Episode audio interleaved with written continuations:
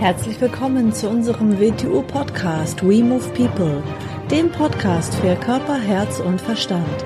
Wir sind Alfred Johannes Neudorfer und Rosa Ferrante Banera und in unserem Podcast beschäftigen wir uns mit den Themen persönliche Weiterentwicklung, Gesundheit, Kampfkunst, Philosophie und Menschsein. Herzlich willkommen zu einer neuen Episode unseres Video-Podcasts. Hallo AJ. Hallo Rosa. Wir haben ja gerade gerätselt, was machen wir jetzt heute für ein Thema für diese Episode. Und jetzt sind uns spontan zwei tolle Zitate eingefallen aus dem Bauch heraus und das machen wir jetzt einfach. Das machen wir jetzt einfach. Genau, Falls ja. du mal ein äh, Thema hast, ähm, etwas, ja, wo du sagst, da würde mich mal eure Meinung zu interessieren oder ja, das ist ja in dem Sinne keine Meinung, sondern das, was ihr dazu sagt und denkt, dann schreibt uns doch mal gerne. Wir sind immer offen für Themenvorschläge an info at wingchununiverse.org und dann werden wir dazu mal eine Episode machen. Genau, keine Scheu haben, einfach Genau. Mhm. ja, also das erste Zitat ist, der gewöhnliche Mensch bereut seine Sünden, die Auserwählten bereuen ihre Unachtsamkeit. Von Dunun, der Ägypter. Ja. genau, was, was, was ist in dem Fall eine Sünde? Weshalb der gewöhnliche Mensch, also so normale Mensch bereut seine Sünden. Was heißt das? Er hat mit der Folge von etwas zu tun plötzlich und dann mm, die Folge gefällt ihm natürlich nicht und dann bereut er, dass er diese Aktion in Gang gesetzt hat. Das ist ganz klar, wenn man, wenn man etwas macht und dann hat man eine andere Folge, als man denkt, oder es läuft dann anders, oder es ergibt sich große Schwierigkeiten daraus, ganz klar, dann beginnt man womöglich zu bereuen, dass man es überhaupt getan hat. Ja, und es gibt ja auch Menschen, die Dinge bereuen, auch wenn sie noch keine Folgen haben, wenn sie noch nicht offensichtlich sind. Zum Beispiel so im alten äh, Sinne auch, äh, wenn man sündigt, dass man ein schlechtes Gefühl hat, dass man Schamgefühl hat, dass man moralische Bedenken hat, dass man gesündigt hat. Mhm. Das ist aber wieder das. Es hat ja noch keine Folge, vielleicht weiß es ja auch noch keiner. Ja, ja, Deswegen gab es ja auch die Beichte. Oder gibt ja, es ja wohl noch.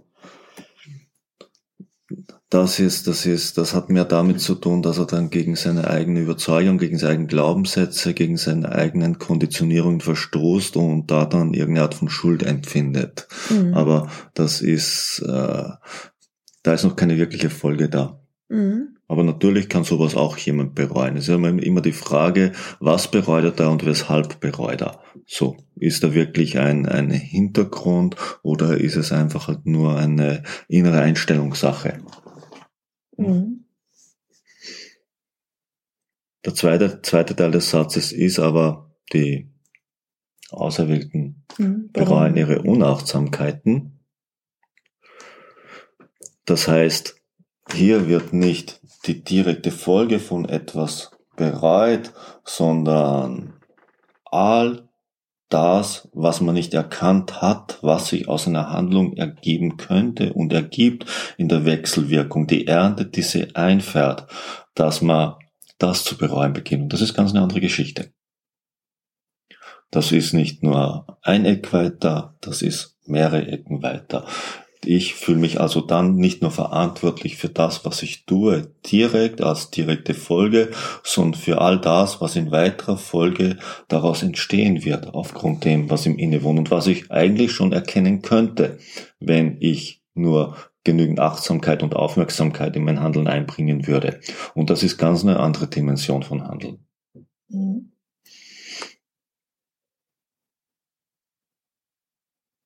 Gut, dann haben wir noch ein zweites Zitat. Mhm. mhm. Und zwar heißt das, ähm, tief im Meer sind unermessliche Schätze verborgen. Wenn du aber Sicherheit suchst, dann bleib am Ufer. Aus der Tradition. Mhm. Ist ja ein schönes Bild, wenn man, wenn man zuerst mal aufs Meer blickt, sieht man eine wunderschöne Oberfläche, aber das meiste, was ein Meer ausmacht, sieht man nicht. All die Wunder des Meeres. Mhm. Schöne Dinge, Gefahren. Genau, alles vielleicht was. irgendwelche Schätze. Schätze, Tiere. Monster. Plus, dass man die Oberfläche des Meeres vom Ufer aus betrachten kann. Mhm. Alles andere muss man sich ins Meer hineinwagen. Mhm. Und da gibt's dann alles Mögliche. Da gibt es Stürme, da gibt es Unwetter, da gibt es Raubtiere, da gibt's alles Mögliche, was einem begegnen kann. In, mhm. Drinnen. Und so, so ist mit jeder Dimension. Wenn wir, wenn wir die Welt hineinschauen, dann sehen wir die Oberflächen. Wir sehen, wir sehen was gesagt wird, welche Meinungen vertreten werden, was Leute denken, das richtig ist, alles nur Oberfläche. Wir sehen nicht, was dahinter im Untergrund läuft. Wir erkennen in der normalen Handlung beim Menschen nicht mal die Absicht, die in der Handlung innewohnt, sondern wir sehen, wir sehen die Oberfläche, das Gesicht, das er uns zeigt und viele, viele Menschen verwechseln dieses Gesicht dann mit der Absicht, die innewohnt. Also äh, es läuft dann meistens die Erkenntnis und Wahrnehmung auf einer ganz, ganz banalen Weise und sie sind dann ganz, ganz erschüttert, wenn sich dann plötzlich ganz was anderes zeigt. Mhm. Wie gesagt, sie haben eben nur auf die Oberfläche geblickt. Und, und so, so ist, ist es mit jedem, wenn wir, wenn wir zum Beispiel so eine Lehrgeschichte hören. Zuerst sehen wir nur die Oberfläche. Das ist die erste Bedeutungsebene. Vielleicht die, oft sind sie so strukturiert, dass die erste Schicht sich irgendwie ein bisschen absurd anhört und man gar nicht versteht, was ist denn da jetzt gemeint. Weil es kein Muster ist, das der Oberfläche entspricht. Und dann gibt es wie bei einer Zwiebel Schichten, die immer tiefer hineingehen. Das ist, was darunter liegt. Mhm. Und wir sollten lernen, in allem unter die Oberfläche zu blicken und uns nicht von der Oberfläche täuschen zu lassen. Wieso lassen wir uns von der Oberfläche täuschen? Weil sie unserer, unserer Prägung, unserer Konditionierung entspricht. Weil sie der Reiz ist, der uns geboten wird, damit wir äh, etwas Bestimmtes dazu denken. So, das ist wie eine Karotte, die hingehalten wird, die Oberfläche. Und wenn wir da an der Karotte hinterherrennen, bleiben wir immer nur an der Oberfläche. Und wir beginnen nie zu erkennen, was unter dieser Oberfläche läuft. Mhm. Dass alles, was passiert, eine Funktion ausübt. Dass eine Funktion immer einem Ziel zuarbeitet, also einer Absicht zuarbeitet. Man soll sich immer fragen, was ist die Absicht hinter einer Handlung? Mhm. Natürlich hat jede Handlung eine Absicht, ob bewusst oder unbewusst, das ist eine Absicht. Sie erzeugt ein Ergebnis, sie hat eine Funktion, dem wohnt eine Absicht inne. Was ist das? Von dem darf ich mich nicht täuschen lassen. Erst wenn ich dann erkenne, was ist eigentlich, was dabei herauskommen kann, steht ein bisschen in Wechselwirkung zum ersten Zitat, das wir gehabt, das wir gehabt haben. Erst dann kann ich schauen, möchte ich das, möchte ich das nicht? Bin ich überhaupt in der Lage dazu, das äh, zu machen, zu integrieren? Sonst bin ich dann plötzlich überrascht, wenn ich vor etwas stehe, vor dem ich überhaupt nicht gerechnet habe. Mhm. Das ist so, als würde ich von weit oben einfach ins Wasser hineinhüpfen und dann ist ein Felsen ein halber Meter unter der Oberfläche. Natürlich knall ich dann drauf. Mhm. Darf ich dann nicht überrascht sein? Wenn ich mhm. vorher nicht abgeklärt habe, wo hüpfe ich denn da eigentlich rein? Mhm. Wenn ich nicht ein bisschen unter die Oberfläche geschaut habe. Was läuft denn da unter der Oberfläche? Und da ist ja auch drin dieses Sicherheitsbedürfnis von vielen Menschen. Das steht ja bei vielen Menschen an erster Stelle. Was meinst du, woran liegt das, wenn Menschen übertriebenes Sicherheitsbedürfnis haben, alles absichern wollen, Gefahren und Unbekanntes meiden und scheuen? Und ich habe auch beobachtet, dass Menschen, je älter sie werden, dass sie immer weniger risikobereit sind und immer weniger, ja, auch neue Dinge ausprobieren und äh, das, das ist auch so, ne? Also je mehr Bewegung man rausnimmt, ne? Zu Hause ist man natürlich am sichersten, denken die meisten Leute so. Und ähm, ja, dann wird das Leben aber auch irgendwie sehr klein und schmal irgendwann. Also woran liegt das? Dieses, ja, die Angst vom Tod wahrscheinlich. Hm, und, und äh, Stufe zurückgehen, Runtergebrochen, ja. mangelndes Selbstwertgefühl. Ja. Weil in letzter ein, eine Grundsicherheit ist ja in Ordnung. aber wenn du kein Vertrauen mehr in dich selbst hast, hast du kein Vertrauen ins Leben. Mhm. Und wenn du kein Vertrauen ins Leben hast, dann empfindest du das Leben als Gefahr. Mhm. Dann empfindest du alles neu als Gefahr. Dann empfindest du jede Veränderung als Gefahr. Mhm. Was ist dann die Gefahr? Das heißt, du selber bist nicht mehr beweglich genug, um dich in der Weise anzupassen, dass du mit den Dingen wieder ins Gleichgewicht kommst. Mhm dieser Wachstumsprozess, der dem innewohnt. Du hast so Angst vor Wachstum, weil Wachstum Veränderung ist. Mhm. Und, und, und viele Menschen sind halt damit beschäftigt, sind, sie werden halt unbeweglicher. Sie, sie halten das dann aber, sie geben dann dem auch einen besonderen Wert. Sie nennen das dann ihre Persönlichkeit, ihren Charakter. Na, mit persönlichem Charakter hat das aus meiner Sicht recht, recht wenig zu tun. Das ist immer sturer werden, Sondern ja. sie werden immer festgelegter, sie werden immer zukonditionierter. Sie, sie gehen, sie gehen mit dem, sie verbeamten das Leben mehr oder weniger.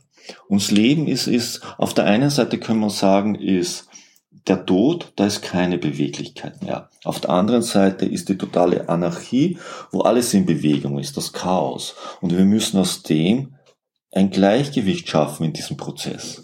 Mhm. Wir dürfen nicht zu weit in die Richtung geraten, aber auch nicht hier ins Extrem geraten wenn wir, wenn wir zu sehr Richtung Tod gehen, also zur Bürokratie, unser Leben zu verbürokratisieren, nehmen wir immer mehr Bewegung raus. Mhm. Je mehr Bewegung wir rausnehmen, desto unanpassungsfähiger werden wir, desto mehr Gefahren tauchen plötzlich auf. Denn wenn ich unbeweglicher werde, wird alles immer mehr zur Gefahr, was neu ist. Und, und in den, in, in den Kreislauf geraten ganz, ganz viele Leute rein. Und am Ende, am Ende muss uns ja klar sein, wir können uns vom Leben nicht in der Weise schützen, dass wir die Gefahren alle aussperren. Mhm. Sondern wir können uns am besten vor den Gefahren schützen, indem wir mit immer mehr fertig werden, indem wir starke Menschen, starke bewegliche Menschen sind, die mit allen Herausforderungen und Schwierigkeiten und alles, was auftreten kann, fertig werden. Ich kann mich nicht auf einzelne Situationen vorbereiten, ich, sondern ich muss beweglich und stark genug sein, dass ich mit jeder Veränderung, die kommen wird, ich weiß nicht, was in fünf Jahren alles kommen könnte. Aber ich kann schauen, dass ich die Stärke und Beweglichkeit in mir habe, dass ich damit fertig werde und nicht daran zerbreche oder so aus dem Gleichgewicht komme, dass, hm. dass ich in Chaos lande. Was ich auch so krass hm. finde, hm. dass man ja selbst als Mensch äh, hm. gar nicht sieht, dass man so ein Sicherheitsbedürfnis hat. Also den Menschen ist es ja gar nicht so bewusst, wenn sie zum Beispiel, ich würde mal sagen, jeder behauptet von sich, dass er tolerant ist. So, die Frage ist halt, ähm, wenn, immer wenn du mit jemandem zu tun hast, der das auf einem ganz hohen Niveau ist, der wird sich darüber wahrscheinlich kringelig lachen, ja? Oder wenn jetzt jemand sich für beweglich hält, wenn er jetzt mit dir konfrontiert ist, ne? Also die meisten Menschen sind aus unserer Sicht eher steif und unbeweglich und die merken das erst in dem Moment, wo Schmerzen auftreten oder wo sie halt sehr eingeschränkt sind in einem gewissen Bereich. Mhm. Aber solange alles noch normal läuft, solange mhm. sie so ganz normal funktionieren, nimmt man das ja gar nicht wahr. Das heißt, sie nehmen auch vielleicht gar nicht wahr, dass sie ein hohes Sicherheitsbedürfnis haben und voll mit Ängsten sind. Mhm. Sie, viele, viele Menschen beginnen ja ihr Leben unter einer Glasglocke zu führen. Mhm und halten alles andere draußen und dann erreichen sie eine Art von Scheinsouveränität. Mhm, genau. Unter der genau. Glasglocke. Mhm. Mhm. Okay, vielleicht haben sie dann die Tendenz, die Glasglocke ein bisschen vergrößern zu wollen. Das heißt, andere Menschen unter ihre Glasglocke zu zwingen. Mhm.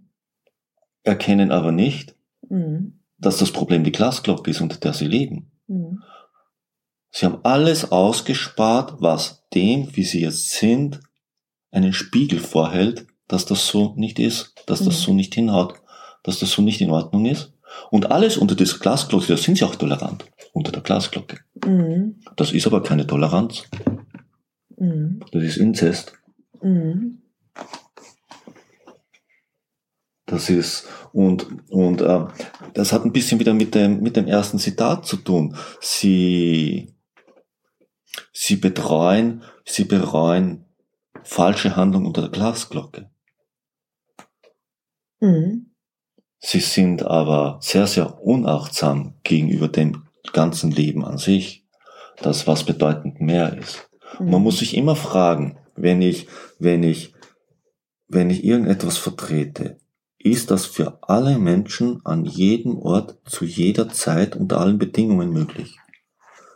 Ist es das nicht, und es gibt eigentlich kaum etwas, was das ist, dann kann ich das nicht als allgemeine Anweisung oder als Vorlage für Leben verwenden. Dann ist das eine Vorlage für mein Leben, wie ich es jetzt gerade definiere. Und in dem Moment, wo ich denke, ich muss das andere Menschen aufdrücken, dann stimmt schon etwas mit mir nicht. Das heißt, dann habe ich ein gewaltiges Ungleichgewicht in mir, mhm. das ich dann ins Gleichgewicht bringen möchte, indem ich andere für mein Gleichgewicht verwende. Und das ist schon wieder, sagen wir so, sehr aus dem Gleichgewicht. Mhm. Und nochmal mhm. zu dem ersten Zitat mit der Sünde. Mhm. Ähm, was ist denn für dich eine Sünde zum Beispiel? Also eine Sünde ist ja nicht das, was für einen, ich sag mal, einen gewöhnlichen Menschen eine Sünde ist. Ähm, es gibt ja zum Beispiel die sieben Todsünden. Sind das Sünden? Wir, äh, wenn wir diesen religiösen Begriff nehmen, natürlich hinter jeder religiösen Definition liegt ursprünglich eine Wahrheit dahinter, die dann leider dogmatisch eingeschränkt wird und missbraucht wird und es wird dann was draus gemacht, was es nicht ist.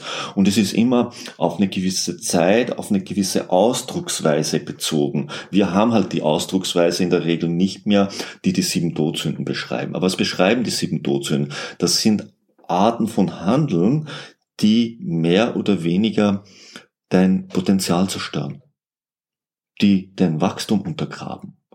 Wenn ich diese Sachen mache, beginne ich meinen, was ich als Selbstwert bezeichne, zu zerstören. Und wenn ich keinen Selbstwert habe, keinen wirklichen Selbstwert, der etwas gründet, ist wirkliches inneres Wachstum nicht mehr möglich. Und ist wirklich inneres Wachstum nicht möglich, ist ein richtiger Umgang mit der Welt nicht mehr möglich.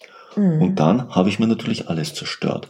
Das heißt, ich habe etwas getötet in mir. Und wenn ich nicht achtsam bin, das ist ja der zweite Teil mhm. dieses Satzes, dann kann ich das gar nicht erkennen, dann kann ich nicht an mir arbeiten. Dann Deswegen, das ist arbeiten. eigentlich die größte Sünde. Die größte Sünde ist nicht moralisches Konzept, Nein, dass man jetzt irgendwie eine Handlung setzt, die vielleicht der ein oder andere Mensch moralisch bewertet, sondern eine Sünde ist, wenn ich nicht mein Potenzial entfalte, nicht an mir arbeite, weil ich so unachtsam bin, dass ich es sowieso gar nicht merke mhm. und gar mhm. nicht an mir arbeiten kann und gar nicht die Gelegenheit in der Welt erkenne, wo jemand mir die Gelegenheit bietet, ähm, dass ich an mir arbeiten kann. Mhm. Wieder der gewöhnliche Mensch bereits seine Sünden, der vollkommene, der außergewöhnliche seine Unachtsamkeiten. Ja klar, sonst wäre er gar nicht außergewöhnlich geworden. Mhm. Er weiß, das ist unbedingt notwendig, damit er seine Außergewöhnlichkeit aufrechterhält. Und außergewöhnlich ist jetzt hier nicht, ist jetzt hier gemeint, dass der Mensch an seinen Potenzialen arbeitet. Mhm. Das sind keine äußeren Kriterien Außergewöhnlichkeit. Mhm. Außergewöhnlich ist nicht, weil er großartig in seiner Erscheinung ist. Das ist nicht außergewöhnlich, das ist gewöhnlich. Mhm. Oder exzellent könnte man ja, auch. Genau, nehmen, außergewöhnlich exzellent. Also ich verwende gern das Wort exzellent, mhm. was ich auch in meinen Mindset-Kursen verwende. Genau. Aber man könnte auch außergewöhnlich sagen. Mhm. Das heißt nicht, dass man jetzt ein Genie nimmt, das ist damit nicht gemeint, mhm. sondern das ist dieser Umgang mit sich selber und dadurch dieser Umgang mit der Welt gemeint, der daraus entsteht. Mhm. Und es ist eben kein gewöhnlicher Umgang. Zum gewöhnlichen Umgang, das tut jeder. Braucht man sich nur die gewöhnlichen Menschen anschauen. Genau. Mhm. Mhm. Mhm. Ja, war wieder viel Interessantes drin. Mhm. Also alles war interessant, mhm. Mhm. ja. Und muss eben immer jeder für sich selber betrachten. Immer für mich, für mich ist alles, alles, was mir zugänglich ist, ist, ist Nahrung und diesen Spiegel, in dem ich etwas betrachten kann und dann korrigieren kann und verändern kann. Und, und äh, aus meiner Sicht leben wir ja, damit wir uns verändern. Mhm. Damit nichts gleich bleibt. Jeder Tag ist eine neue Möglichkeit, dass wir uns verändern. Und alles, was begegnet, ist eine Möglichkeit, dass wir zu verändern zum außergewöhnlicheren Menschen. Das mhm. ist ja, was uns von, von Maschinen unterscheidet, unsere Außergewöhnlichkeit, zu der wir in der Lage sind. Dass man aus der Masse heraustritt, genau, dass man mhm. Dass mhm. man, dass man nicht 0815-Schema. Dass man eine eigene Sicht des Lebens kriegt. Ich, genau. ich drücke es gern so aus. Jeder Mensch ist ein Fenster, durch den das Universum auf sich selber blickt. Und es ist ein individuelles Fenster. Dass wir alle auf die gleiche Sicht haben, dann werden wir alle nicht als Individuen notwendig. Dann wird einer reichen. Mhm. das ist ein schöner Schlussgedanke. Mhm. mhm. Mhm. Super, dann vielen Dank und vielen Dank fürs Zuhören und bis zum nächsten Mal. Bis zum nächsten Mal. Tschüss. Tschüss.